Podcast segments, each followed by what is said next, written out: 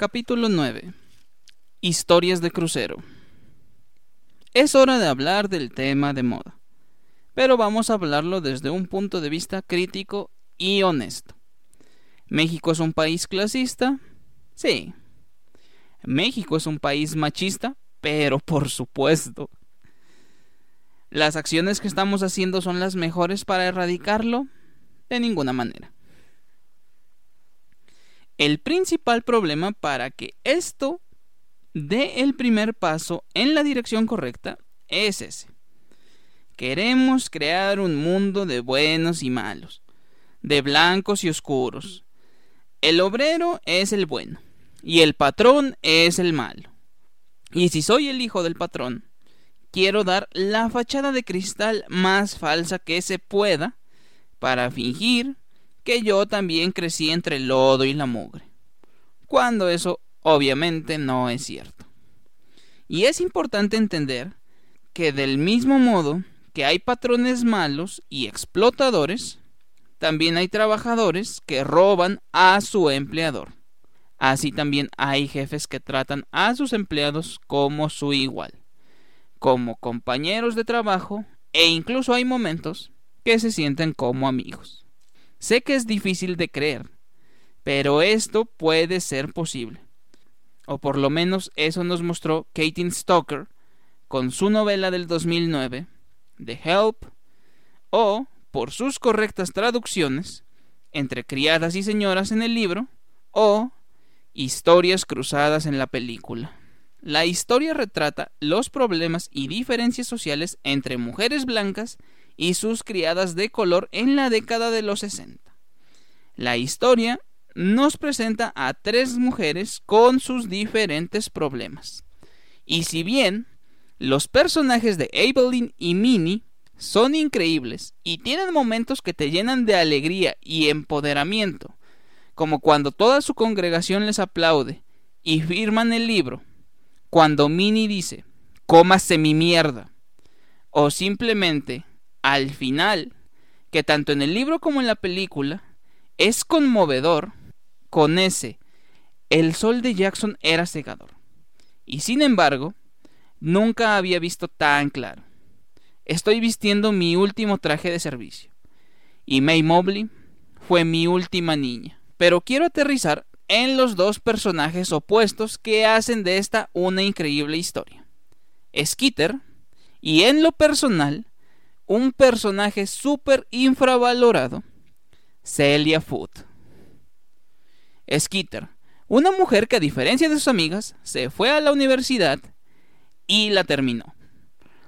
Cosa para celebrar si estuviéramos en el 2023, pero en la década de los 60 la universidad funcionaba para que las mujeres fueran a una gran congregación y así encontrar al mejor postor que se convirtiera en su marido, el cual tuviera un gran poder adquisitivo y le diera la vida que ella se merecía. Sin embargo, Skitter no se casó y regresó al pueblo donde se crió, lugar donde se encuentra a sus amigas de generación y en un mundo donde ella ya no encaja. Skitter amiga de Hilly Holbrook y Elizabeth Leafold, dos de las mujeres más ricas de Jackson y también líderes de la sociedad de buenas muchachas, donde hay otras tantas amigas que no son relevantes en la historia. Sí, Skitter es el frijolito en el arroz. Y punto muy importante es por la existencia de Constantine en su vida. Constantine, la mujer que la crió, pues a diferencia de sus demás amigas, Skitter desarrolló una amistad muy importante con ella al grado de considerarla su segunda madre. Se cuentan todo, Skitter iba a pasar pijamadas con Constantine y en su estancia en la universidad se mandaban muchas cartas. Sin embargo, al volver ya no está Constantine y nadie sabe qué pasó con ella. Paréntesis. La historia de la desaparición de Constantine es el más claro ejemplo de prejuicio y el efecto camaleón que existe en la sociedad. Y esa se vuelve una excusa más para entablar un vínculo y una amistad con las empleadoras de sus amigas más cercanas, Minnie Jackson y Evelyn. Por otro lado, el arco de Celia Foot es increíble. Una mujer del norte con una mentalidad mucho más liberal, por no decir hippie, casada con Johnny Foot, el ex de Healy, y razón por la cual ninguna mujer puede ser su amiga. En un acto de suerte, contrata a Minnie, luego de esta haber sido despedida por Healy. Si bien es cierto, Celia es una inútil en los temas del hogar, es una mujer fuerte, que pasó por varias humillaciones y maltratos y está claro que no dejará que eso le vuelva a pasar. Celia, al no saber las tradiciones entre criadas y señoras, y por la falta de amigas, trata a Minnie como su igual desde el primer día, en el que ella le pide que le enseñe a cocinar. Y hacen algunas cosas como invitarla a sentarse con ella, platicarle de su día a día, e incluso darle consejos de belleza y estilo. Mismos que Minnie no acepta y con justa razón, ya que ella ha trabajado para varias personas que nunca han tenido el más mínimo sentido de empatía con ella. Pues como muchas lo señalan, ellas son criadas, sus madres fueron criadas y sus abuelas fueron criadas y antes de eso fueron esclavas. Aún no existe la persona que los trate de igual. Así que seguramente es una trampa. Y si bien en la película cortan casi todas sus interacciones, en el libro tienen varias situaciones, como cuando Celia salva a Minnie de un loco del Ku Klux Klan, o cuando le ayuda a ocultar sus bebés abortados, o cuando Johnny descubra que la contrató y le pide que se quede.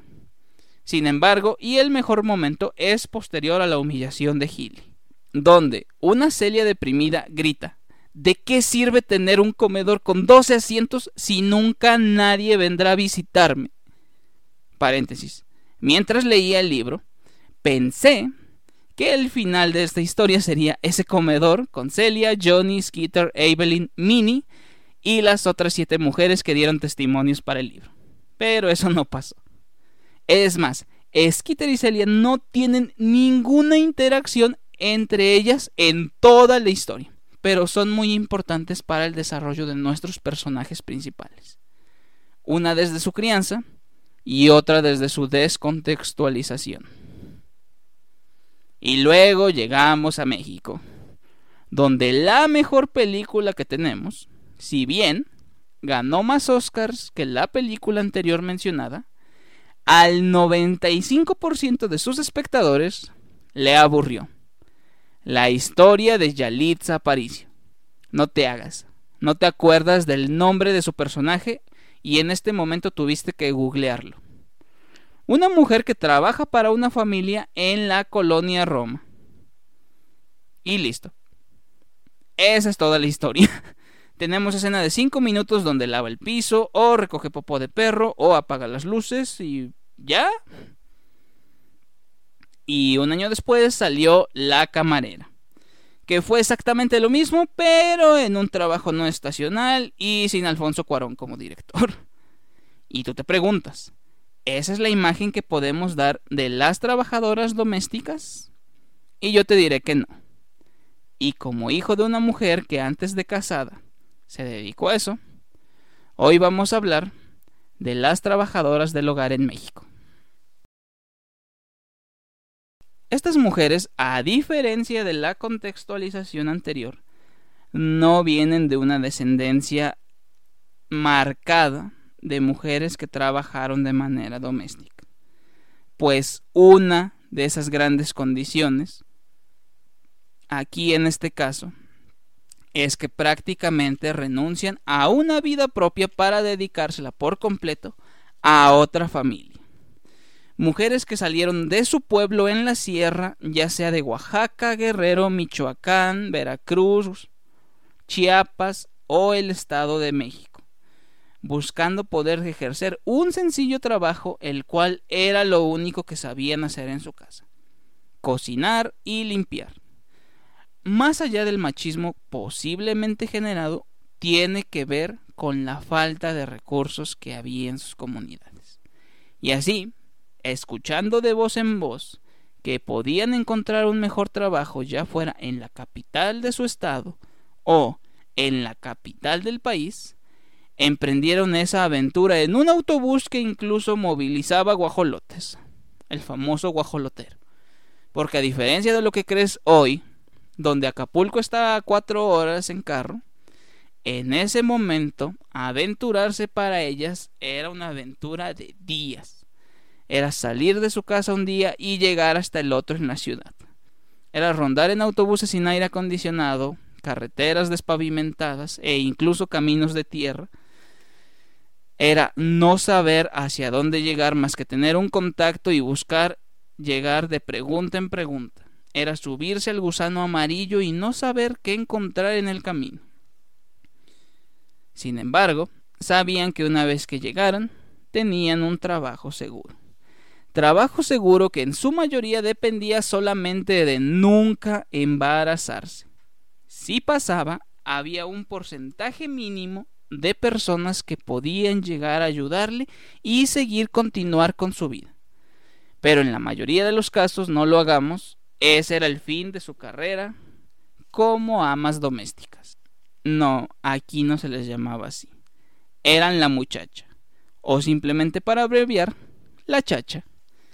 Estas mujeres, si llegaban a cometer el error de embarazarse, y el embarazo es un tema tabú en México desde el inicio de los tiempos, ya que, siendo una sociedad machista, volvíamos al mismo principio de siempre. Si te casabas era porque tu marido te iba a mantener.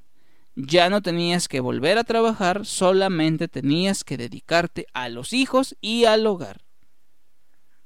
Pero, y como pasó mucho en este tipo de mujeres, si seguían una vida de madre soltera, ahora tenían que convertirse en limpiadoras estacionarias, ya fuera para departamentos, oficinas o espacios que no las requirieran durante las 24 horas del día. 24 horas del día, 6 días a la semana, ese era su trabajo. Sí, los domingos lo tenían libre. Podían ir a Chapultepec a colocarse monitos de colores en la cabeza, podían subir a la Torre Latino, visitar Bellas Artes, hacer cualquiera de esas actividades que son gratis los domingos en la Ciudad de México. Ese era su momento de brillar, ese era su momento de conocer este gigante de concreto que podía comérselas en cualquier momento. Y estoy siendo amigable cuando te estoy hablando de la Ciudad de México ya que hubo otras que tuvieron que atravesar mucho más, llegar incluso a ciudades fronterizas para poder trabajar. Y no, no se fueron en un vuelo ni siquiera de Viva Aerobús. Se fueron en un autobús que tardó días en llegar allá. Cuando ya no sentían sus piernas, cuando estaban cansados, cuando no existían redes sociales y en sus casas tampoco había teléfono, solo había el teléfono público del pueblo en ese momento se arriesgaban a estar al menos un año, que era lo que duraba su contrato, porque solamente era un acuerdo de palabra, para volver a encontrarse con sus familiares. Sí, había algunas que aprovechaban y el sábado se iban corriendo para llegar a su casa cuando eran del Estado de México, pero la mayoría se la vivía alejada por mucho, mucho tiempo. Y en ese caso, Después de tantos años, ya que esto empezó en los 60, igual cuando la mujer comenzó a votar, tenemos hoy en día dos resultantes. Esas mujeres se casaron, formaron una familia, siguieron con su vida e instruyeron a sus hijos para buscar ser mejor que ellos.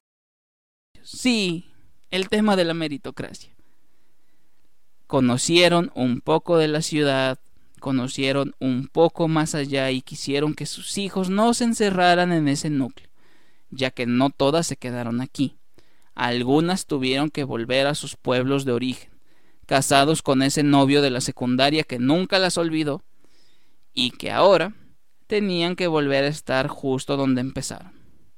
Pero ahora llegaba el momento de evitar que sus hijos pasaran por lo mismo hijos e hijas, decirles que había un mundo más allá que ellas habían conocido, aunque sea desde una casa a la que habitaron por seis días, pero ese domingo las impulsó para encontrar el camino que necesitaban. Tal vez ya no ellas, pero sí sus hijos.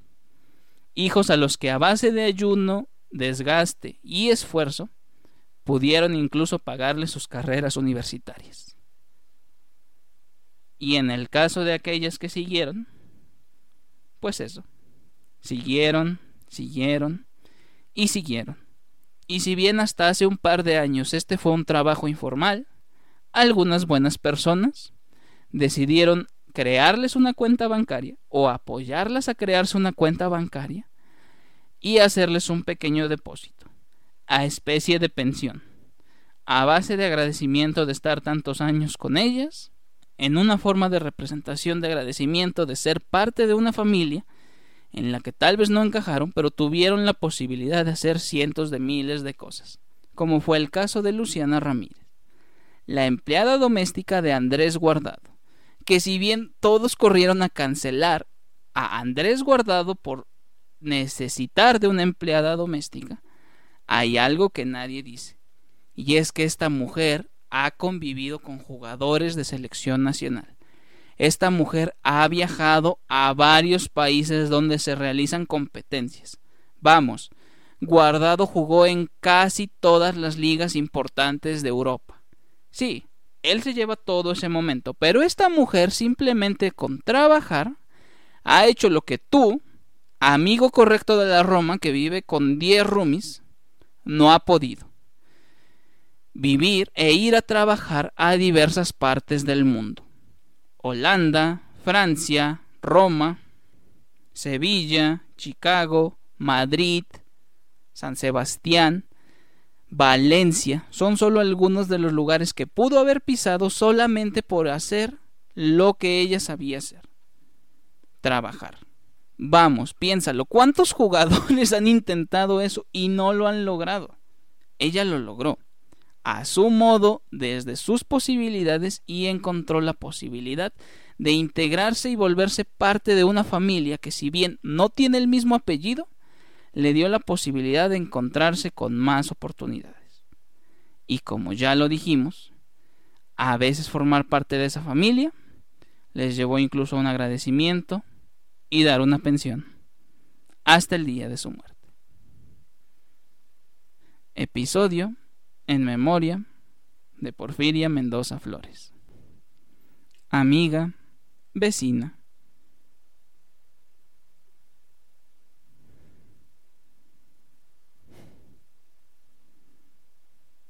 Y persona llena de amor.